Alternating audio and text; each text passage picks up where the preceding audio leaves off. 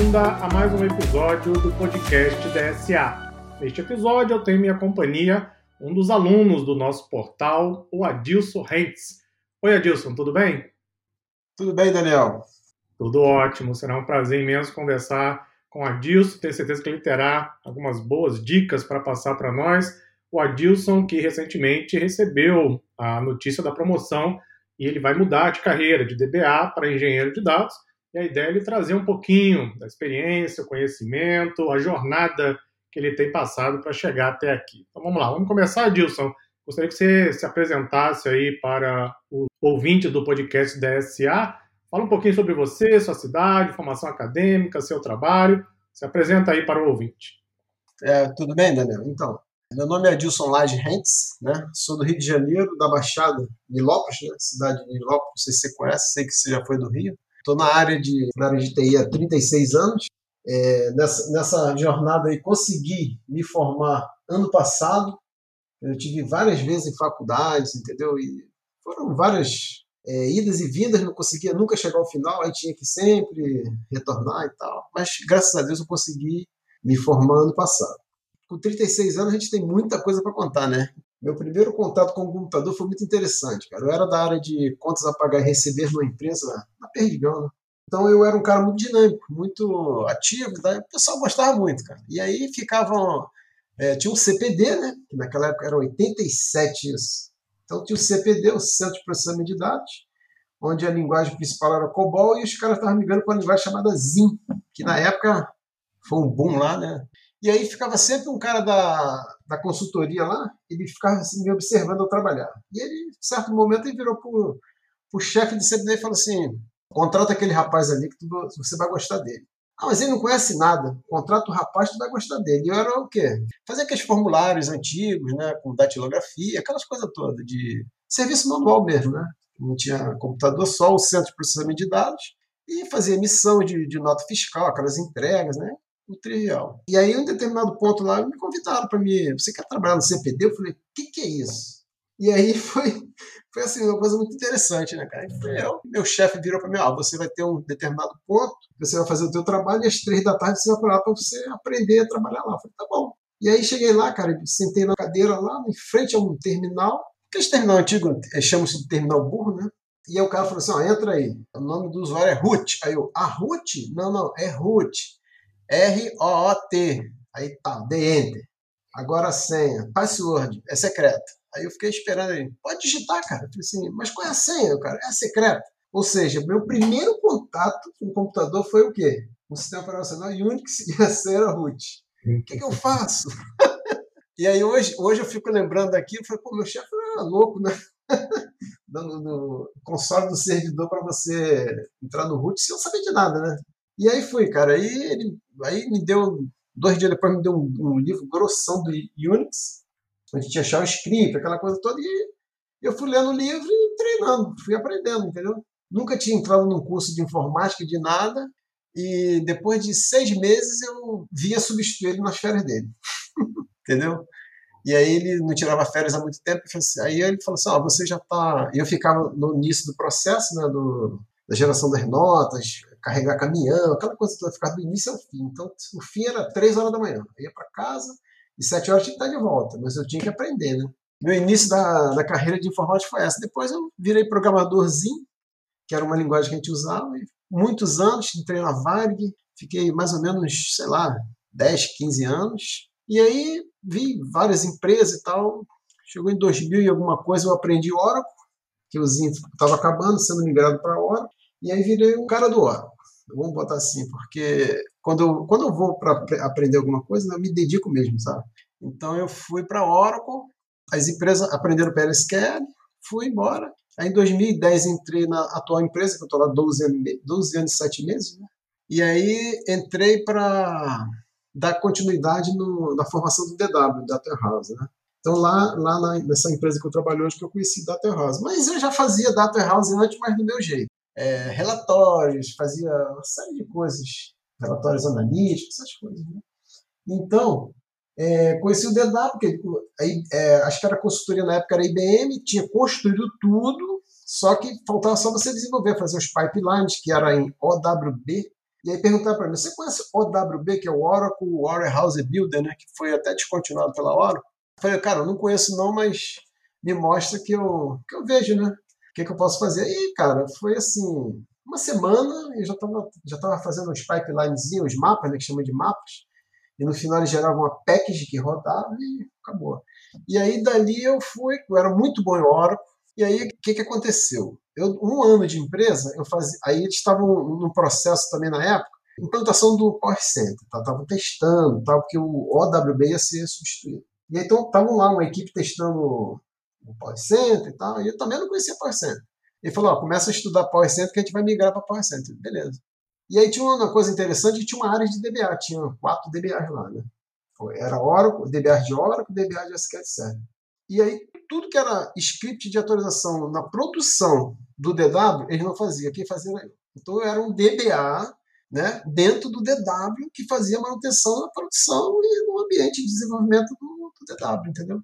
E aí a gente foi fazendo isso, foi fazendo, passaram-se dois anos, aí começou a migração do PowerCenter, fui aprender PowerCenter, aí o OWB ficou para trás, e aí fomos, continuando.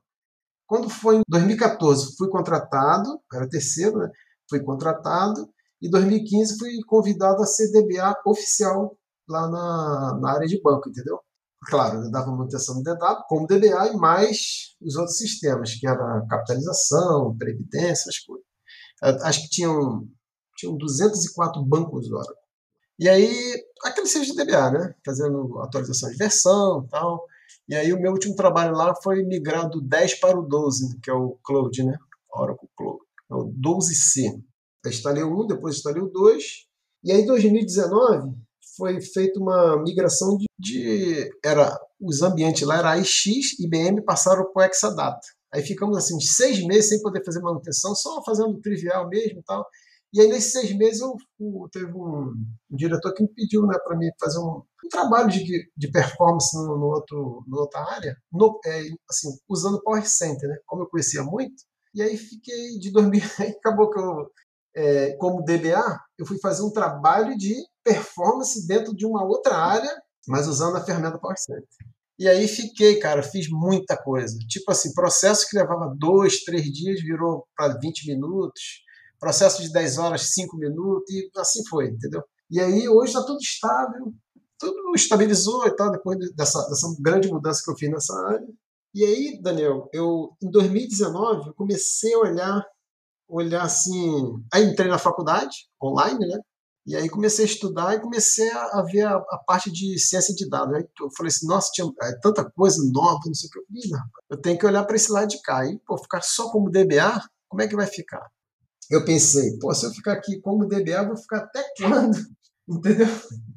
E aí eu peguei e comecei a ver essa parte de, de ciência de dados e tal. Aí passou 2019, veio a pandemia, 2020, e eu não tinha muito hábito de ficar estudando online.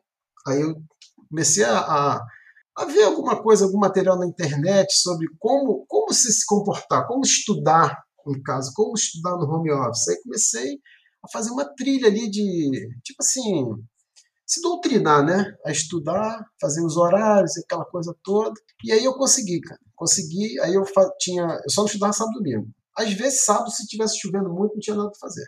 Mas a maioria das vezes eu, eu, durante a semana ia até um pouco mais tarde, às vezes acordava um pouco mais cedo e fazia a doutrina. Aí consegui me formar. E aí, como é que veio a ideia de engenheiro de dados? A princípio foi uma confusão só na minha cabeça. O que é engenheiro de dados? O que é cientista de dados? O que é arquiteto? O que é o analista de dados? Aí peguei e vi uma propaganda da Data Science Academic, né? E aí até tem um postzinho lá no YouTube que até você fala algumas coisas lá, né? E aí me interessou, eu falei, pô, legal, não sei o que, ah, tem um curso gratuito. Aí eu tava, tava começando a aprender Power BI, mas aí eu, eu no início eu tava assim, ó, vou ser cientista de dados.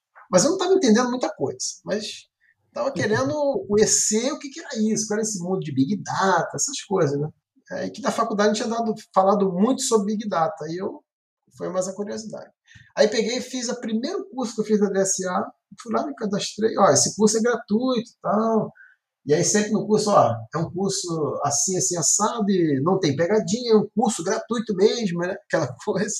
E aí, cara, eu pô, me amarrei no curso, achei assim muito bacana o material, material, tudo, tudo achei gostoso. Aí o que, que acontece? Aí eu fui e falei assim, agora eu aí peguei, instalei na minha máquina, na minha máquina pessoal. Aí eu tenho uma máquina da minha esposa que eu passei a usar, e aí eu fazia de laboratório na máquina, na, na segunda máquina, testava na, na, primeira, fazia aquela coisa, né? E aí instalava Power BI na empresa, mandava atualizar, fazia aquela coisa. Apresentei alguns dashboards na empresa, mas o pessoal não deu muita, muita ênfase no que eu estava fazendo.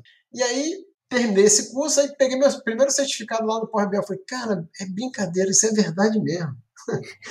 aí um curso desse, pô, é assim, muito, muito bacana, cara, o, você, a iniciativa de vocês, né?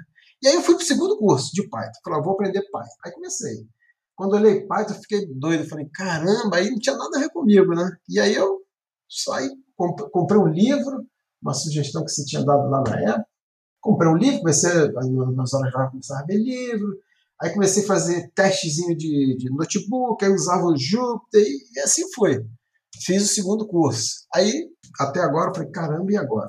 Continuo, vou fazer ciência de dados ou vou fazer engenharia, engenharia de dados? Aí comecei a ver o, Aí teve um post que vocês botaram lá, qual é a diferença entre engenheiro de dados e é, cientista de dados? Aí comecei. E aí eu fui vendo os pedacinhos, cara, aonde eu me encaixava. Aí eu falei assim, pô, acho que para mim vai ser melhor engenheiro de dados. Aí fui, fiz os outros três cursos gratuitos, fiz os cinco, isso já estava dando outubro de, do, de 2021. Aí comecei a atualizar meu LinkedIn, meu LinkedIn bombava, né? Pô, que legal, não sei o que, tal, tal, tal. E aí eu botei lá vagas de engenheiro de dados e cientista de dados. Aí para ver o meu perfil, o que estava dando tal. Assim, tinha muita vaga. Eu falei, que isso? Mas engenheiro de dados estava bombando, sabe? Aí eu fui, entrei lá na formação, vi cada detalhe, pesquisei cada coisa, cada videozinho. Era Apache alguma coisa. Eu falei, meu Deus, o que, que Apache é esse? O Apache que eu conhecia de anos atrás, eu sabia que tinha tanta Apache na Wi-Fi, Hadoop, não sabia nada disso. Fiz a inscrição e comecei. Cara, fiquei maravilhado com o curso, me dediquei muito eu estudava como? Eu estudava assim, eu trabalhava, fiz um horário de 8 às 17, aí estudava de 17 às 20 todos os dias. E tipo assim, vamos montar um laboratório. Eu montava um laboratório na segunda máquina. Às vezes a máquina estava ruim, estava o DM, né? E fazia o laboratório, e às vezes eu demorava muito no laboratório porque eu queria entender o que estava acontecendo.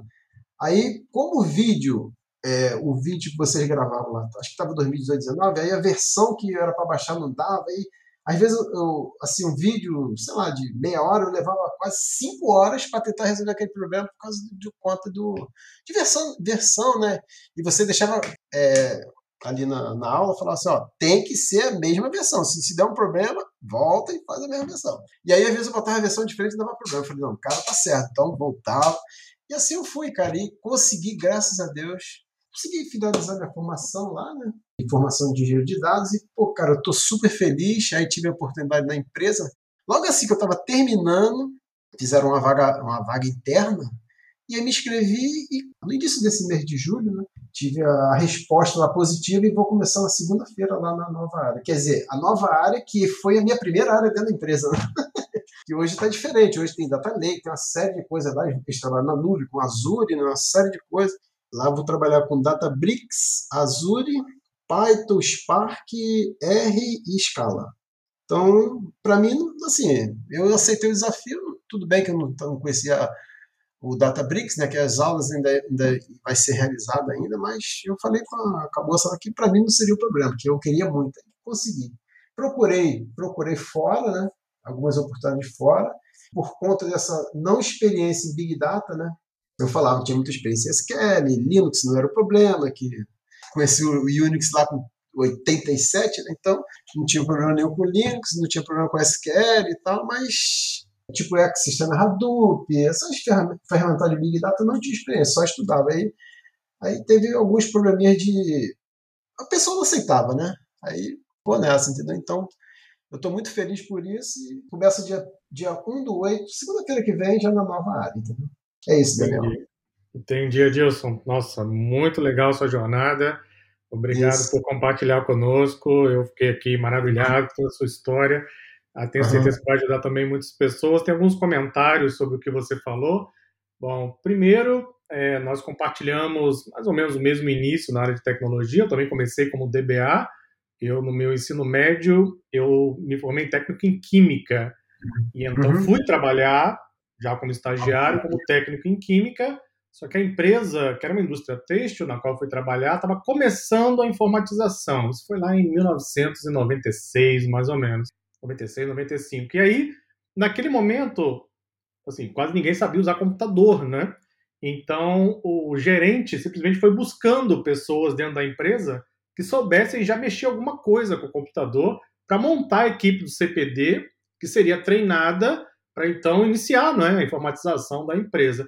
E durante o ensino médio, eu dediquei bastante tempo no laboratório de informática. Eu fui monitor, inclusive, do, do laboratório de informática. Então, eu já conhecia bem, já, já tinha bastante desenvoltura em trabalhar com computador. E aí eu falei, não, eu tenho interesse, tá, eu gosto. E aí eu trabalhei como técnico em química, acho que três ou quatro meses apenas, e acabei migrando para a área de TI. E logo depois já comecei a trabalhar como DBA. Minha carreira começou como DBA, foram oito, nove anos eu acredito, inclusive, que o início como DBA ajudou bastante depois a trabalhar em outras áreas, como BI, ciência de dados, engenharia de dados e assim por diante. Então, ver mais um DBA também fazendo essa migração mostra que realmente esse é um caminho natural, eu acho, para a função né, de administrador de banco de dados. Isso é bem legal. Sobre o restante da sua jornada, né, apenas mostra o que nós também vemos aqui com outros alunos, que não é fácil, né? Existe um caminho a ser percorrido, é preciso horas de dedicação para estudar, é preciso criar uma rotina de estudos, ou seja, a gente tenta passar isso para os alunos com bastante frequência que se você quiser realmente buscar a sua vaga no mercado, buscar a sua posição, migrar de área, inclusive, tem muita gente querendo migrar de área, existe um tempo natural de aprendizado e existe um esforço que tem que ser empregado ao longo de um tempo, né? Até que você consiga alcançar seu objetivo. Então, parabéns aí pela migração, pela nova vaga. Você começa agora, dia 1 a gente está gravando o podcast dia 26 de julho de 2022, é. então, alguns dias antes do seu início, você postou lá na timeline da comunidade, não é? Exatamente, uma alegria em ter conseguido essa vaga. Então, meus parabéns para você. Gostaria de fazer uma pergunta para você. É, como é, afinal, hoje a sua rotina de estudos? Então, hoje, o que você é, dedica de tempo, você tem um computador em casa, dois, você usa o computador do trabalho, você estuda hoje uma, duas horas por dia, você vinha estudando, né, que você citou, mas hoje como está a sua rotina? Então, é, como eu estava, deu uma acelerada lá na, no, na formação, né, porque eu estava nesse processo, aí eu falei assim, ah, vou, vou dar uma acelerada para ver se eu termino logo, né, então eu meu horário de trabalho é de 8 às 17. Eu trabalho presencial segunda e sexta, então eu trabalho, é, estudo terça, quarta e quinta, depois das 17 horas. Aí depende da, da, da por exemplo, depende do que eu estou assistindo lá. Por exemplo, você vai lá e passa assim, ó, vamos fazer um laboratório tal, tal, tal. Aí se eu instalar tudo direitinho, de, de, que eu tenho que funcionar tudo. Se não funcionar, eu, eu não continuo. Paro o vídeo e vou tentando, mando e-mail lá para o suporte, que o suporte é muito bom também. Estão de parabéns aí, e até eu conseguir. Quando eu consigo botar minha máquina para funcionar, beleza, aí eu vou embora. Mas o meu estudo é de 17 horas, vou até as 7, 8, dependendo 9. Eu, geralmente eu paro muito 19, 19 30, entendeu? Então é mais ou menos 18, 19, 2 horas e meia, 3 horas entre terça, quarta e quinta. Segunda e sexta eu vou no presencial Aí é aquela coisa, eu moro na Baixada, então para me chegar lá no trabalho é uma hora e meia. Para voltar uma hora e meia, então eu já perdi três horas. Então é complicado aí, eu já chego cansado, já não está acostumado aí todo dia, então você fica cansado, entendeu? É isso. Entendi. E você e... tem um computador em casa? Como é que é a sua infraestrutura? Porque é uma dúvida muito comum dos alunos, e a formação em engenheiro de dados, especialmente, tem alguns laboratórios meio complexos, não é? Eu gravei as aulas e o trabalho para gravar foi imenso. Imagino que os alunos reproduzir também dá bastante trabalho, mas é muito aprendizado no final das contas. Como é a sua infraestrutura? Então, Daniel, eu, eu fiz a minha casa no ano 2000, construí uma casa, né? Então, na construção, eu já fiz um escritório separado para mim, já pensando em home office, tá? Naquela época eu já pensava em home office, porque o home office para mim é, é o mundo. Então, eu já tenho, antes de entrar na pandemia, eu já tinha uma estrutura boa. Eu tenho o meu computador, que é 16 GB de RAM, é, tenho, sei lá, uns 6 teras de disco na máquina e um disco de 120 GB SSD. Processador AMD e 3.5 MHz. E a outra máquina é igualzinha, só não tem tanto disco. Ela tem um tera de disco e o disco principal é SSD. Aí o que, que eu fiz com a outra máquina? Minha mulher usa mais é, celular e tablet. A máquina estava ociosa, eu instalei o Ubuntu lá e estou usando. também, e também é 16 GB, toda igualzinha, né? Só o disco é um pouco menos, entendeu? E ah. a internet, eu vi um post teu aí que você também tem uma, uma, Você tem que ter uma infraestrutura boa, porque você trabalha direto conectado, então eu também tinha duas internets. Só que agora eu tive um problema com uma e tá, uma está desligada. Mas a minha internet é um giga da TIM e eu tinha Vivo, né? Então eu ficava ligado o tempo todo. Fico ligado o tempo todo, né? Tenho é, HD de reserva, tenho mouse, teclado, câmera, microfone, tudo de reserva, tudo de backup. Se der algum problema, só plugar no outro e acabou. Então a minha infra é bem bacana, entendeu? Entendi, legal, legal. Hoje eu estou com três links de internet na prática, porque eu, eu preciso estar conectado o tempo inteiro. Eu tenho a internet principal, eu trabalho também remoto. Eu tenho o segundo link eu tenho ainda o plano do, da internet do celular, que é muito Sim. boa, né? Eu moro nos Estados Unidos, que eu uso tipo como um backup de emergência. Então, se por acaso falhar as duas, os dois links de internet, ainda tem um terceiro e eu ainda comprei um no break então, mesmo se tiver algum problema de falta de luz, eu consigo manter modem funcionando, é, os computadores funcionando, celular carregando por pelo menos 6, 7 horas, que me dá alguma tranquilidade. Para quem trabalha em casa, tem que ter essa preocupação também, né, para poder é. manter a infraestrutura. Legal. Agora, durante os seus. Oi, pode falar. Eu esqueci de mencionar isso aí, que eu, eu tenho no break, é, eu tenho no break para essa minha máquina, tenho no break para a máquina da minha esposa, e tenho um, um terceiro no break de Vamos botar de reserva, eu boto na TV. Se um desses dois der problema, eu pego no break e já pagar. Então, eu, faltou luz aqui, fico 6, 7 horas sem, sem energia, porque eu tenho bateria externa também, tá? Então, a minha infra é muito boa. É, tá Entendeu? preparado para tudo. Isso aí, legal. É isso, exatamente. Durante seus estudos, quais foram as suas maiores dificuldades? O que você tem tido de dificuldade para compreender? Tem sido a parte de programação? no caso da engenharia de dados, tem sido o ambiente, acredito que talvez não, mas é sempre bom perguntar, ambiente Linux, trabalhar via terminal, os softwares, quais têm sido as maiores dificuldades? Linux eu te falei que é tranquilo, terminal trabalhei a vida inteira, então para mim era tranquilão. O meu problema era matemática estatística nessa coisa aí e a programação em si, cara. Eu comecei a aprender Java, cara, em 95. Acho que o Java nasceu em 94, sei lá. Primeiro ano do Java eu já estava estudando Java, só que eu nunca consegui entender aquela o, o que, que era orientação objeto. Verdade é essa. Hoje está mais tranquilo. Então a minha, a minha dificuldade muito grande é Java, tá? Mas eu hoje estou mais tranquilo, eu estou pegando mais, entendeu? E aí eu estou fazendo aqui, por exemplo, faço muito teste, muito, muito, fico simulando muitas coisas. Pego aqueles teus laboratórios lá que a gente monta e o que, que eu faço? Eu fico fazendo mudanças, entendeu? Até, até onde eu aguento. Eu estou cansado de falar, deixa amanhã eu coisa. Eu gosto muito de loteria, né? É, jogo muito na loteria, Loto Fácil, Mega Sena. E aí eu montei, rapaz, um, notebookzinho, pegando direto da caixa os resultados, a probabilidade, aquela coisa toda, tudo lá, lá pelo PyPi. Tinha lá um cara que fez exatamente o que eu precisava. Então, é, aquele lance de não vamos reinventar a roda. Eu fui lá e consegui achar e montei, até se você quiser depois que eu te mando para ver se está tudo certo, e eu montei aqui um, um bem bolado, né, em Python, ficou muito bacana. Mas é isso aí. Ah, legal, legal. É, só para esclarecer para o ouvinte que não conhece, PyPy é o repositório online de pacotes da linguagem Python, tem praticamente tudo que você conseguir imaginar, eu sempre falo nas aulas, né? Se você tiver um Exato. problema, faça a seguinte pergunta: será que alguém no planeta Terra já teve o mesmo problema? Provavelmente sim, já deve ter uma solução. Vai no PyPy, procura um pacote que é bem provável já ter alguma solução para algum tipo de problema, como você mesmo acabou comprovando. Bom, Exatamente. você nos últimos anos tem estado envolvido aí com engenharia de dados, ciência de dados, pesquisando, estudando, etc. Como você tem visto o mercado de trabalho em ciência de dados, engenharia de dados? Qual a sua percepção sobre o mercado de um modo geral? Eu te falei, né? Eu fui para o mercado, né, cara? Eu dando muita vaga. Eu abri minha vaga lá no LinkedIn, botei lá os filtros, nossa, era muita, muita chamada, muita chamada. E muita chamada para mim para DBA, só que eu rejeitava que eu não queria mais ser DBA.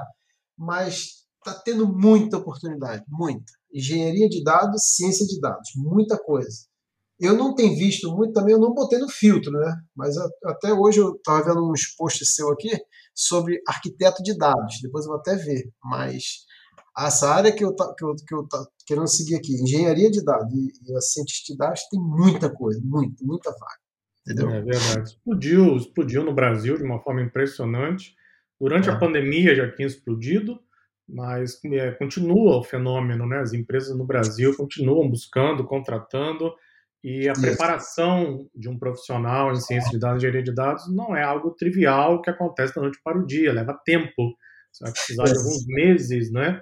para capacitar, é. para que a pessoa possa estar em condições mínimas de realizar as atividades no dia a dia. Você mesmo citou aí as ferramentas que você vai usar na sua nova função como engenheiro de dados. Aprender essas ferramentas não é algo trivial. Então, por conta disso, há um descompasso muito claro, ou seja, as empresas estão cada vez mais buscando profissionais, mas a capacitação não acompanha, porque mesmo as pessoas buscando conhecimento, etc., leva tempo até que você tenha é, as pessoas realmente prontas para ir para o mercado de trabalho. Então, a sua percepção é exatamente a de demais alunos aqui com os quais eu converso, nossa também Isso. na DSA, as empresas que nos procuram também. É, o mercado está bastante aquecido e a gente acredita que deve continuar nesse ritmo ainda por um bom tempo, não há nenhum sinal de que algo vai mudar tão cedo, porque ciência de dados ajuda a resolver problemas, não é? Exatamente. Problemas que as empresas mas têm no dia a dia, a engenharia de dados fornece a infraestrutura necessária para isso também. Só, só, te falar um ponto, é, é até importante, né? Na, na, nas vagas que eu recebia, que eu, às vezes eu, eu já mandei várias, né? E fiz várias entrevistas. O, o legal que eu achava, porque eu estava fazendo a formação, e estava lá, requisitos. É, tem estudado a plataforma Data Science Academy. Pô, achava isso bacana. porque eu sou um grande fã, né, cara? Não é porque eu estou falando com você, não, mas eu sou um grande fã. Entendeu? Eu achava muito legal. Achei muito legal isso aí. É, legal, legal. Não, a gente tem recebido vários feedbacks de alunos que têm participado de muitos processos e uhum. os requisitos nesses processos de seleção são exatamente estudar no nosso portal. Nossos é. cursos é. têm um diferencial porque eles são produzidos com base na experiência, não é? Não são apenas passagem de informação, ele, na verdade, passagem de conhecimento. Então, isso faz uma diferença na hora que o aluno está estudando, porque ele adquire também background para o seu dia a dia, adquire a experiência de outros profissionais, então isso faz uma diferença imensa. Recentemente a IBM postou uma vaga e um dos requisitos da vaga era ter estudado, estar estudando a formação na, na DSA. Vários alunos, inclusive, compartilharam conosco, né? nós não sabíamos, eles mandaram para nós os links e foi algo que nos deixou também bastante satisfeitos com o nosso trabalho. Adilson, a gente está chegando então ao final do nosso episódio do podcast DSA. Foi um grande prazer conversar com você. Muito obrigado aqui pela sua participação e por contar um pouquinho aí da sua história, da sua jornada. Tenho certeza que isso vai ajudar muitos outros alunos. Muito obrigado, viu? Valeu, Daniel. Eu também agradeço a oportunidade e vocês da equipe da DSA, cara, vocês estão de parabéns, porque eu vou fazer outras formações, né? Vou ver, vou ver de repente vou fazer arquiteto, alguma coisa, mas não vou parar, não. Entendeu? Legal. Lá, agora, agora, agora, eu tenho que, que ver lá o, os conhecimentos em Databricks, Azure, né, essas coisas todas, mas não vou parar de, de, estudar, né? Eu agradeço muito, cara, a oportunidade, tá? Tá legal. Então, muito obrigado, Adilson, e assim encerramos mais um episódio do podcast da SA.